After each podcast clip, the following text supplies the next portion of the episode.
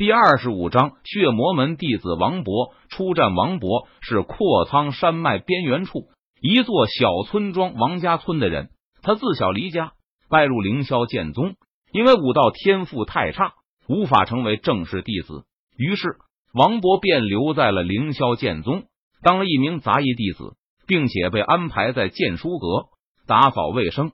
王博兢兢业业，认真做事。等剑书阁管事去世后。他便接任了建书阁管事一职。王博在二十多岁的时候回村娶妻生子，不久之后便有了孩子。几十年过去，他的妻子早已经去世，孩子们也成家立业，有了孙子。然后王博又有了曾孙，一家子四世同堂，他可谓是享尽天伦之乐。不过，王博知道自己寿元将近，没几年好活了，所以他常回家探亲。三天前。王博按照正常程序向杂役院执事提交了回家探亲的申请。杂役院执事和王博是同代弟子，他知道王博寿元无多，应该活不了几年了，于是他大开方便之门。杂役院执事对王博经常回家探亲的事情，经常睁一只眼闭一只眼，他并没有横加干涉，而是非常同情的同意了王博回家探亲的申请。王博在拿到通行信符后。便回到剑书阁整理好行李，再嘱咐陈宇打扫好剑书阁的卫生，他便离开凌霄剑宗下山回家了。王博回到王家村，儿孙绕膝，他没事就跟村子里的人讲述在凌霄剑宗内发生的故事，引得无数人围观。不过就在昨天夜里，王家村的村民都进入梦乡后，一群不速之客来到了王家村。村里的狗仿佛像是嗅到了危险的气息，不停的狂吠，响彻宁静的夜空。王博本来已经睡下，但是他身为练气期大圆满的武者，依旧带着警惕。王博醒来，他听着外面的狗吠声，感觉到有些不对劲，于是起身穿衣。很快，王博发现了这群不速之客的身影。他仔细的感受了一下对方身上散发着的气息时。心中顿时大惊，这些人居然是血魔门的弟子，十多名血魔门弟子实力不一，大多数都是炼气期修为的武者，但是为首一人，他的气息强大深厚，恐怕对方已经达到开窍期。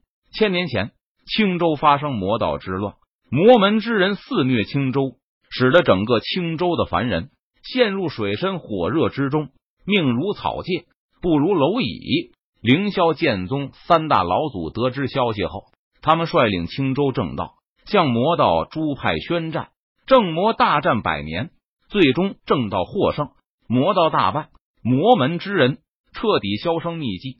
千年来，青州时不时会有魔门之人现世，但是这些魔修一经出现，马上就会被正道之人联手追杀。最近百年，青州魔门已然绝迹。但让王博没有想到的是，今晚他居然遇到了数十名血魔门弟子。王博的心一下子就沉了下来。魔修惨无人道，所过之处哀鸿遍野。王家村这下有难了。这些血魔门弟子恐怕不会就这样轻易放过王家村的所有人。王家村是王博的故乡，这里的村民大多数都是他的亲人，因此。王博绝不会眼睁睁看着王家村的村民被这些血魔门弟子杀害。想到这里，王博悄悄回到家中，将家人全部唤醒，并且低声进行嘱咐：“我去引开那些血魔门弟子，并且拖住他们。你们立即把村民们都喊醒，然后朝着凌霄剑宗的方向逃去。”王博脸色肃然，他看着自己的大儿子，沉声吩咐道：“爸，你年纪这么大了。”一个人去对付那些血魔门弟子会很危险的。王博的儿子王平闻言，他顿时担心的说道：“平儿，我年纪这么大了，早就已经活够了，但是你们还年轻，不能就这样死在这里了。”王博目光坚定，脸上浮现出坚毅的神色，他回答道。随后，王博一家人各自分头行动，十几名血魔门弟子潜入王家村。正准备大开杀戒时，突然，王博手持宝剑现出身来，挡住了他们的去路。大胆魔修，居然敢出现在青州的地界上，简直不知死活！王博脸色肃然，目光冰冷，他看着血魔门弟子，大声的呵斥道：“王博突然出现，顿时吓了血魔门弟子一跳，以为是有强者降临。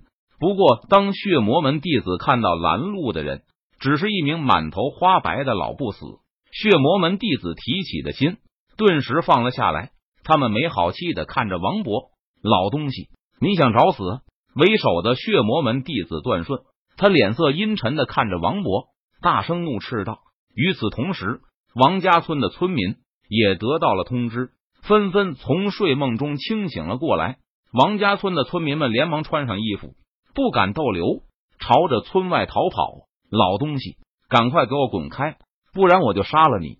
段顺见王家村的村民要逃跑，他脸色一沉，看着王博怒斥道：“段顺的任务是把王家村全部村民杀死。”将所有村民的鲜血收集起来。如果王家村的村民全部逃走了，段顺去哪里弄那么多的鲜血？若是任务失败，段顺回到血魔门，恐怕也会受到严厉的惩罚。你们想要伤害王家村的村民，就得先从我的尸体上踏过去。王博闻言，脸色毅然，他看着段顺等人，心中毫无畏惧的说道：“哼，既然你想要找死，那我就成全你。”所有人都给我上，将这个老不死的东西给我杀了！段顺脸色阴沉，目光冰冷。见王博如此不识时务，他语气森然的命令道：“是，段师兄。”其他血魔门弟子闻言，纷纷点头领命道。随后，十几名血魔门的弟子同时向王博发动了攻击。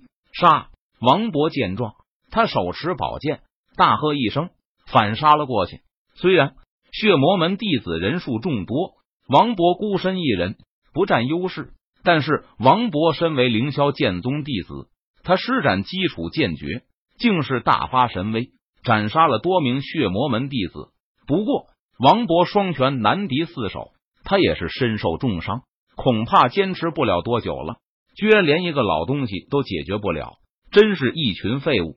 段顺看到这一幕，他没好气的骂道。准备亲自出手。